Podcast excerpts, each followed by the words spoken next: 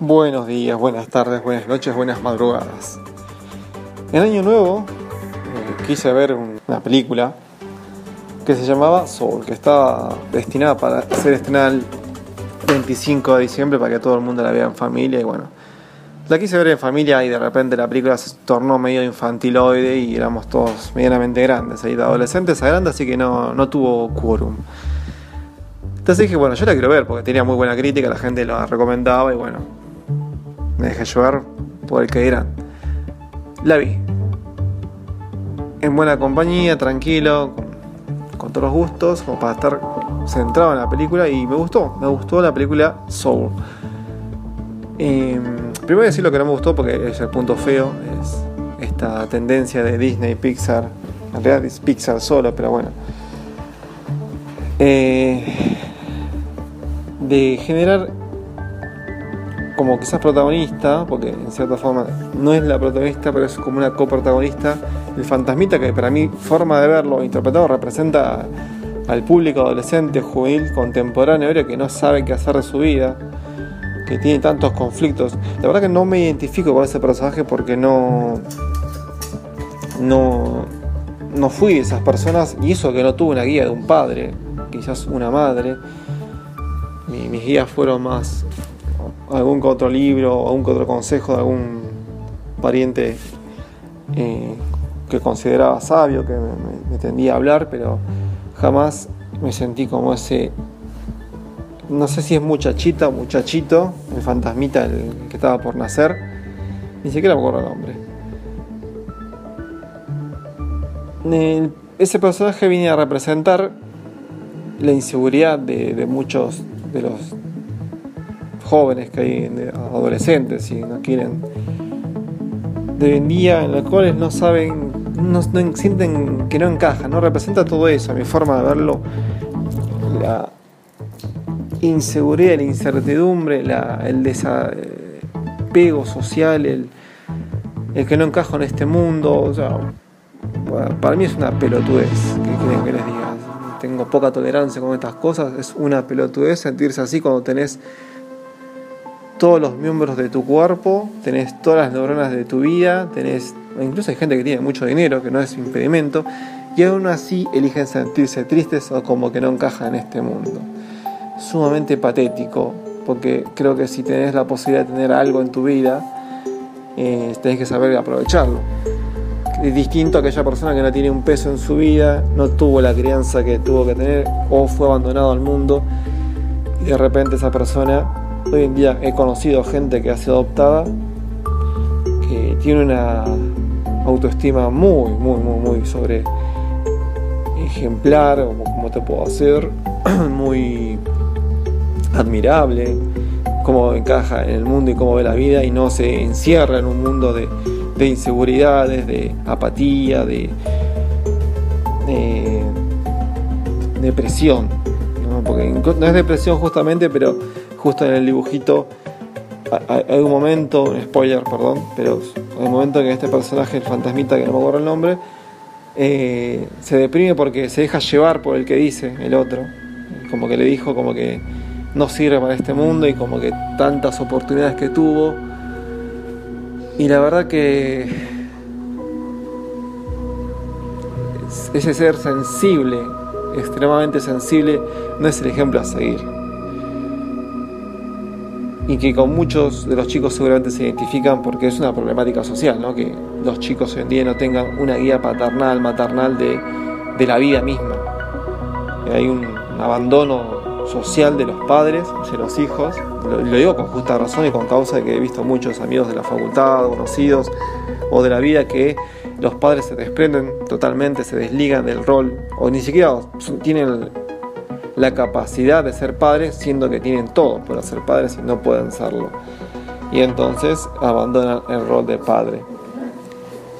Y se refleja todo este muchachito. Ese es el punto de encontrar. Lo que no me gusta ese estilo de, ejemplo de, adolescente, medio que lo desprecio porque en la vida hay muchos, pero muchos, muchos más ejemplos de, víctimas de en serio, ¿no? que, pasaron problemas y, y, tienen, y cuesta más superarlo. Ese es mi punto de vista con respecto al personaje. Que no es el protagonista según algunos y algunos youtubers. A mí me parece que toma un centro bastante esencial. Bueno, es un coprotagonista para otros. Y después, bueno, esa es la única crítica, ¿no? El mensaje ese que es medio. medio caótico. Después todo lo demás es excelente, todo lo demás es perfecto. Eh, lo que representa el personaje principal, que es este jazzista, ¿no? que tiene una idea muy, muy exacerbada de lo que, es su sueño, de lo que es que quiere ser jazzista porque su papá era jazzista y en algún momento el padre le contagió la chispa de que quiere ser jazzista cuando no era su chispa. Él pensó que quería ser jazzista cuando la vida le estaba diciendo que tenés otras cosas al alcance, tenés que hacer lo que tengas al alcance. Y acá, acá empieza la dicotomía, ¿no? Porque mucho, mucho antes se planteaba el tema de alcanzar la vida con un sueño, buscando los sueños, buscando sin dejar de, aspirar a ese norte. Y creo que el mensaje no, no está mal dado, ¿no? El tema de, aspirar a tu sueño, porque es un objetivo en la vida, aspirar a un sueño. Pero Pixar lo termina de redondear cuando te dice, eh, el sueño quizás puede estar inalcanzable o quizás nosotros exacerbamos el sueño y nos ponemos metas increíbles como ser astronauta, como ser alguna especie de académico, cuando la realidad nos dice que si nos costó la primaria o la secundaria no necesariamente podemos llevar a cabo una carrera. Y es donde empezamos a buscar justificativos tipo si Einstein, si el creador de Windows eh, pudo hacer tal hazaña sin tener algunas materias o algo, eh, pudo porque yo no. Nos apoyamos en casos que son de muy baja o poca probabilidad y elegimos creer que son así. Y es una decisión personal. Pero en esta realidad que hoy vivimos, que no es la de antes, que no tenemos la misma formación de antes, que no tenemos el mismo ejemplo de padre de antes, y las economías son distintas, los comercios cambian, los tiempos cambian, las, ideologías y las políticas sociales cambiaron, no encaja el mensaje. No encaja porque distorsionaron todo.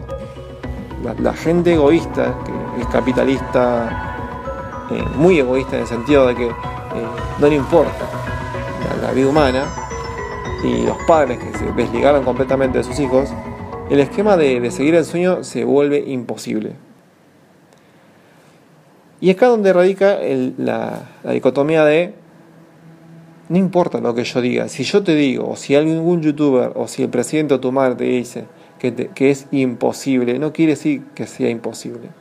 Te está diciendo que él en su estudio, en su análisis, le parece imposible. Y cada uno está en la libertad de probar si es posible. Yo estoy haciendo una carrera que me parecía imposible y llegué al tercer año. Eh, yo no era el chico 10 en mi escuela. Quizás me reciba, quizás no, no lo sé, pero lo intenté. Y el conocimiento que adquirí, el saber que dicen que no ocupa lugar, me ayudó a muchas cosas en la vida. A saber, a buscar, a poder hablar, a estar hablando con muchas personas que antes quizás yo era una persona tímida antes, muy, muy introvertida.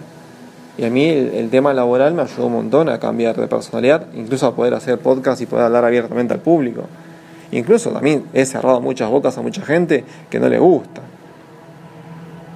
Entonces el hecho de, del camino en la vida, como, todo, como todavía no hay un manual eh, exacto, la gente busca un manual pero la gente no está preparada hoy en día para, para una vida. Se, prepara para seguir objetivos muy banales. Los chicos se quejan, los chicos adolescentes de hoy en día se quejan de que la vida es difícil, es una mierda, te lo dicen así literalmente, porque son muy mal hablados hoy en día.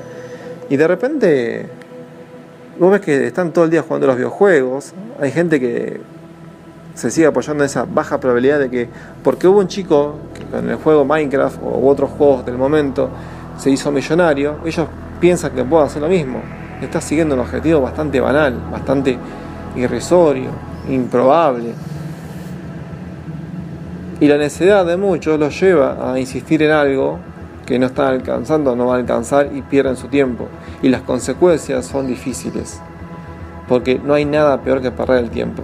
Cuando perdiste el tiempo, no solamente perdiste plata, perdiste parte de tu vida en eso. Otra cosa que, cambiando el tema, otra cosa que quiero aclarar con respecto al ejemplo de este jazzista es que él también plantea de que se dio cuenta que le gustaba otra cosa, que es muy obvio, para mí fue muy obvio en la película que él le gustaba enseñar. Eh, ahí sí yo me siento identificado, me gusta enseñar, me gusta explicar, me gusta conectar, me gusta el tema de unir cosas, unir conceptos. A veces en la facultad yo estoy escuchando la clase y de repente el profesor dice una, una parafrasea alguna una frase que le pareció interesante y después te digo, esta frase conecta con otra, ¿viste? Conecto facultades entre sí, conecto ideologías, pensamientos filosóficos de un pensador. Y digo, ahora tiene más sentido, lo conecto con una serie, con un mensaje del momento. Y todo realmente en mi mundo encaja.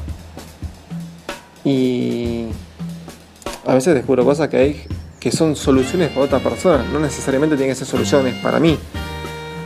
Por eso a veces me atrevo a dar consejos y a la larga me terminan dando la razón.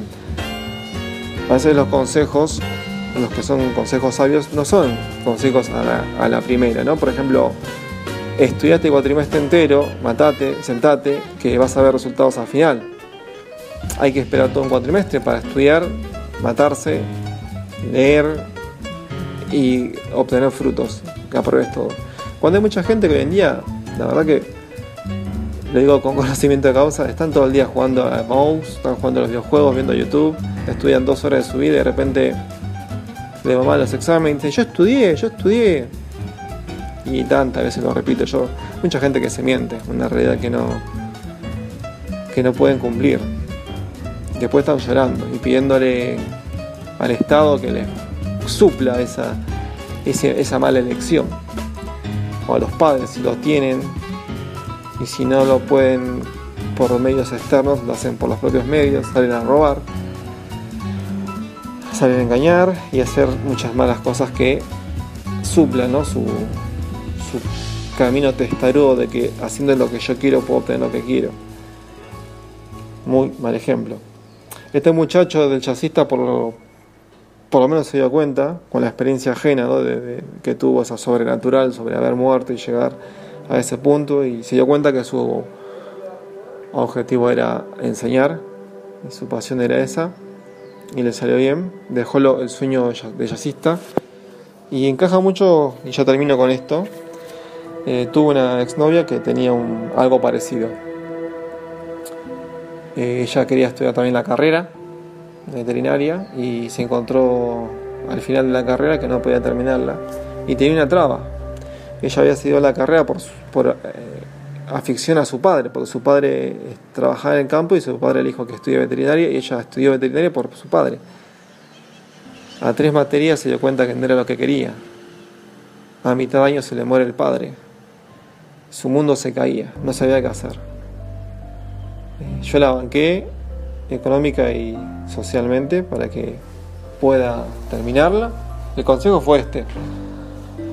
Más allá que no sea tu, carrera, es una picardía abandonar una carrera tan linda que te gusta, que tenés la capacidad de ejercerla, de terminarla,